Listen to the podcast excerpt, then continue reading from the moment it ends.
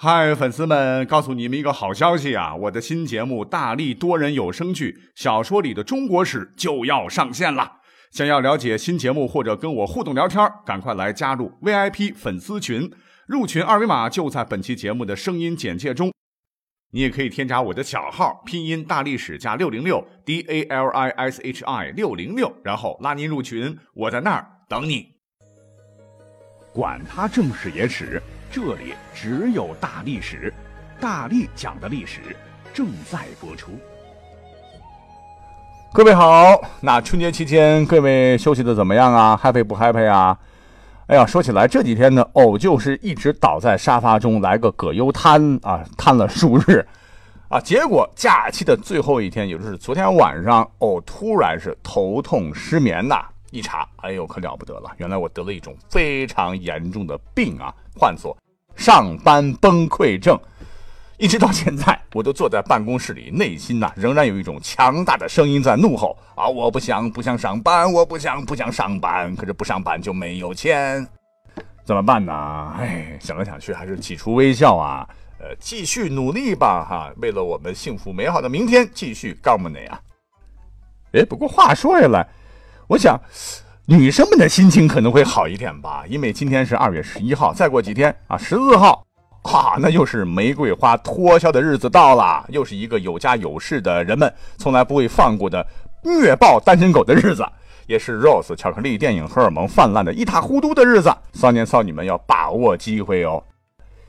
呃，因为咱们毕竟是一档历史节目嘛，哈，是专门来讲传统文化和过去一些好玩有趣的故事的，所以在这里呢，我也是郑重呼吁大家哈，除了二月十四号这个洋人的情人节啊，千万别忘记了，咱们还有一个本土的情人节，那就是七夕呀，啊，男士们的钱包要提前准备好啊。实话实讲，这个历史呢，需要古今对比来看才好玩啊。那很多朋友都会觉得哈。这古人嘛，过去的人嘛，哈，哪有咱们现代人罗曼蒂克呢？哎，其实呢，这是对古人的一种误解啊。比方说，你可能一直觉得哈，男士啊买一大捧啊，芬芳扑鼻的玫瑰花送给心爱的女生这种方式，呃，或者说玫瑰啊这种美丽的花朵啊，好像都是来自于西方的啊，渐渐传到咱们东方的。其实不是的了哈。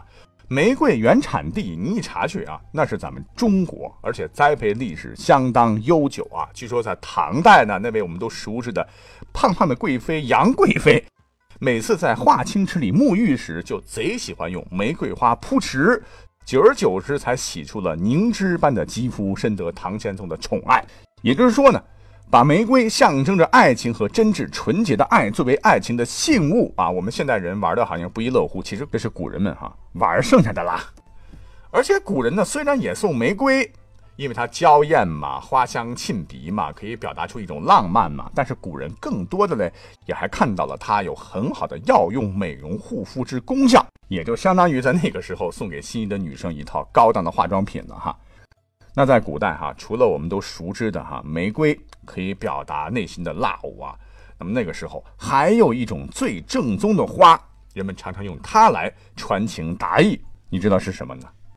跟玫瑰花当年的地位是一样的啊，它叫并提莲，因为并提莲呢是一柄双花或四花的这种植物，双花居多，是成双成对儿。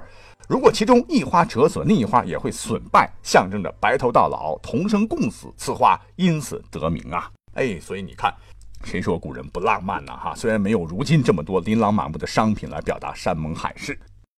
那刚才我也讲了哈，二月十四号呢，这个浪漫的这个情人节，它是属于舶来品呐。那咱们古代呢，其实也是有情人节的哈，很多小伙伴都知道，那就是农历的七月初七，七夕节了哈。传说这一天呢是呃牛郎织女相会的日子。那织女有一天从天上下凡游玩啊，碰到凡间男子牛郎，两个人是一见钟情啊，歘歘歘，彼此二百五十恋符。这织女啊，遂不顾天规和牛郎结合。那天帝得知震怒，派人把织女抓了回来。从此二人呢，只能于每年的农历的七月初七晚上，在由喜鹊搭成的桥上相会一夜，遂有七夕节之来。哎呦，这是一个非常古老的故事的了，没什么好讲的。另外，你知道吗？这个七夕节呢，还有一个别称，又称为乞巧节。乞讨的乞啊，灵巧的巧，但是我个人觉得这个乞字呢是通祈祷的乞，为啥呢？因为织女啊就是编织天上锦绣云霞的仙女，而古代社会多以女子精通缝纫刺绣为能，所以每天在这一天晚上呢，女子们穿针乞巧，就祈求自个儿针线活更灵巧，希望织女能赐予自己一双灵巧的双手，以此得到美满的婚姻。据严肃的考证啊，早在汉代，我国就有了七夕乞巧的习俗。民间的女子呢，是在月光下用五色线穿七孔针。哟，这是一种难度很高的活动啊，因为月光微弱，针孔极细，又受风的影响，不易穿过。而顺利穿过的人呢，会受到姐妹们的称赞。那民间如此，皇宫当中呢啊，那就更热闹了。根据东晋葛洪写的《西京杂记》中记载，在汉代，宫中的才女每到七月初七的晚上，在开金楼穿七巧针以应乞巧节。除了穿针乞巧呢，乞巧节在古代还有很多很多的活动了哈，只是我们现在就见得少了。比方说，在北方呢。常将一种体型微小、呈红色透明状的蜘蛛啊，称之为喜珠，喜庆的喜。哎，这也和古代庆祝七夕节的方式有关。根据宋朝一个人叫做孟元老写的本书叫《东京梦华录》记载，当时人们在过七夕之夜的时候呢，就把这个蜘蛛啊放在小盒子里。哎，如果第二天打开，发现这个蜘蛛网啊编织的密集，就是乞巧成功。而且呢，这一天七夕呢，不只是女子的节日了哈。读书的士子们就会于当天呢来礼拜魁星，魁星又称魁首，就引申为第一之意。那这一天呢，大家伙也会争先恐后的晒亮书籍，就是期望能够金榜题名。那在古代呢，七夕乞巧节对于莘莘学子来说啊，也叫做晒书节。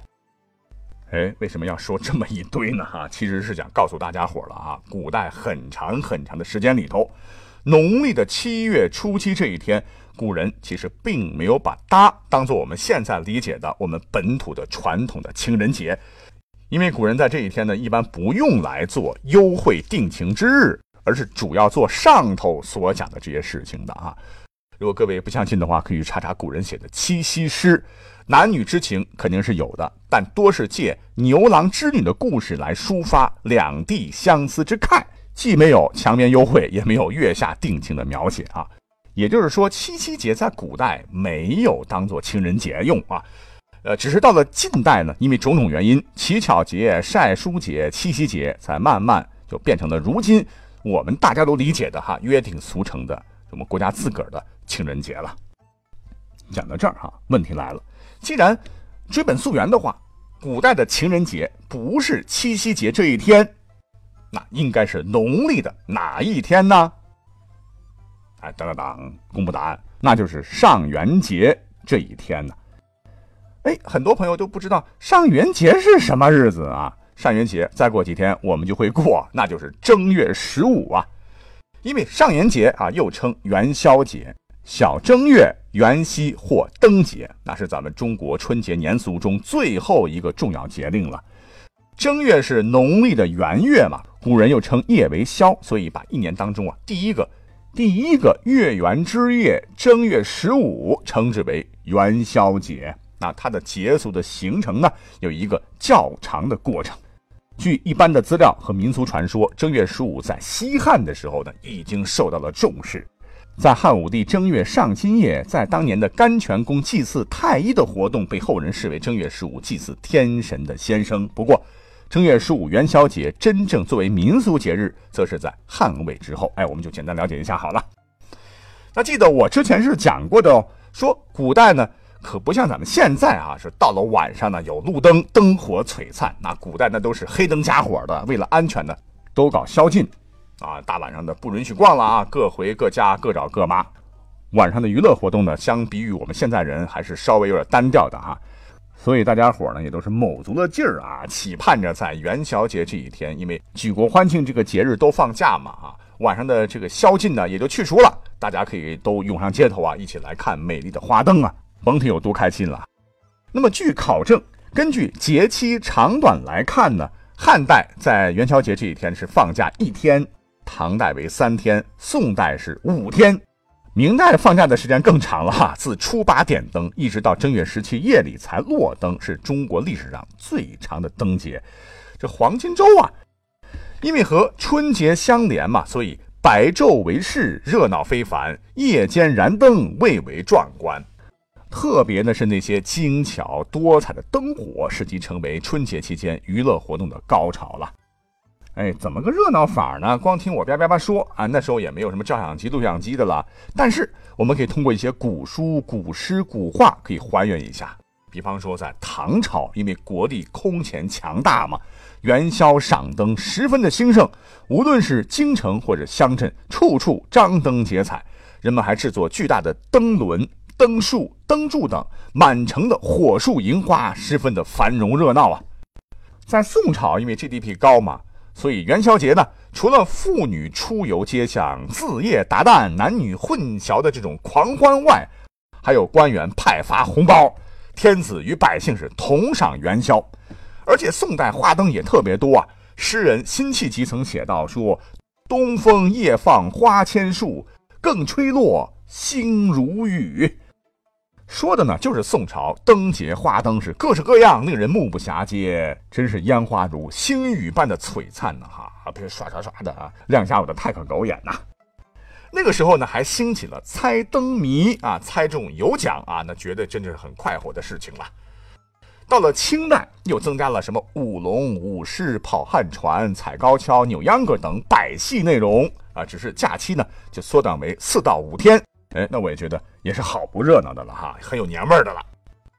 讲到这儿啊，还要说一下啊，古代的少女们呐，那养在闺中人未识啊，平时是不能出门的啊，这大门不出，二门不迈啊，尤其是大户人家是绝对不能踏出闺门半步。那哪个少女不怀春呢？哈，她们呢，只有在正月十五这一天呢，才被允许到街面上去看花灯。刚讲了元宵节又很热闹嘛，那古代的少女们一年到头只有这一天才能出门，于是乎，古代的这个少男少女们哈就把这一晚上元节，也就是元宵节，当成了他们邂逅的绝佳夜晚。那讲了这么多，不难可以猜测出元宵节才是中国古代真正的情人节了。那当然了，情人节不光啊没成家的小伙子大姑娘有节目啊，那成了家的情人节。呃，给老婆也得买个鲜花，买个巧克力，秀个恩爱，浪漫一把吧！啊，要说起来，哟，这单身的朋友们可要抓紧在二零一九年脱单了哈，因为古人们在这一天秀恩爱的大招，对你们的鞭策和伤害，那也有可能是成百上千吨的哈。比方说，在唐宋金元时期，就曾经流行于全国的开方宴，那就是相当的虐狗啊。那什么是开方宴呢？有文物为证，根据河南省禹县宋墓当中出土的一组开方宴图可以看出啊，画面上方呢是帷幔，帷幔下方的正中位置啊有桌案，还有祝壶和两个茶盏，夫妻二人是对坐，侧身在观看乐舞表演，墓主人身后分别侍立着手捧圆盒、唾壶盒还有果盘的男女侍者。从图中来分析的话，就是夫妻相对，恰似鸳鸯啊，双飞并吸，花颜共坐，表明了夫妻二人琴瑟和韵，恩爱极重。哎呦，这真是活脱脱的死了都要爱啊！哈，其实据考证啊，呃，开方宴呢是唐宋金元这么长的时期，在上元节，就是元宵节等传统节日期间，普遍流行的一个浪漫的活动，就相当于我们现在请亲爱的吃个大餐呗。是一种借以表达夫妻间恩爱信息的习俗，是独属于夫妻二人的家宴。哎，说了这么多，大家都听我叭叭叭讲啊，没关系，咱有图有真相啊。我呢就把这个古人情人节秀恩爱的大招开方宴的图片呢上传到节目介绍里面，大家有兴趣的话可以来了解一下哈。哎，最后大家千万别退出啊！我还有一首好听的歌曲要送给各位好朋友啊，因为距离二月十四号很近了嘛，也祝愿各位单身的立马爱情来到身边，拉手的早日修成正果，进了围城的你们这个小两口的日子越来越幸福。一句话，新的一年祝大家家庭和睦、幸福安康。得到与游泳，分手快乐，请你快乐。哎呦，sorry sorry，放错了啊，换换换。我想说一二三四就喜欢你，然后说五六七八就爱上你，想靠在你怀里，想融化你的心。我愿意，我愿意，我愿意陪你到天明。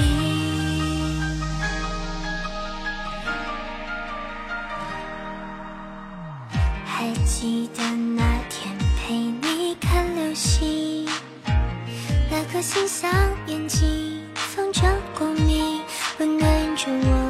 心，多希望能发现时光机器，暂停所有光阴，倾听秘密，全部记在心里。我想说一二三四就喜欢你，然后说五六七八就爱上你，想参透你的心，想触碰你掌心。我愿意，我愿意，就这样抱